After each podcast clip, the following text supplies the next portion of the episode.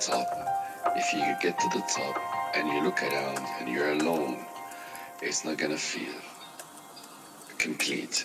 It will feel complete when you have some of your past that you can relate to, that you used to relate to, that part of your history of your life, they're there with you.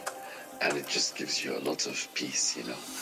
No matter who these guys are, it's just, it's who you are.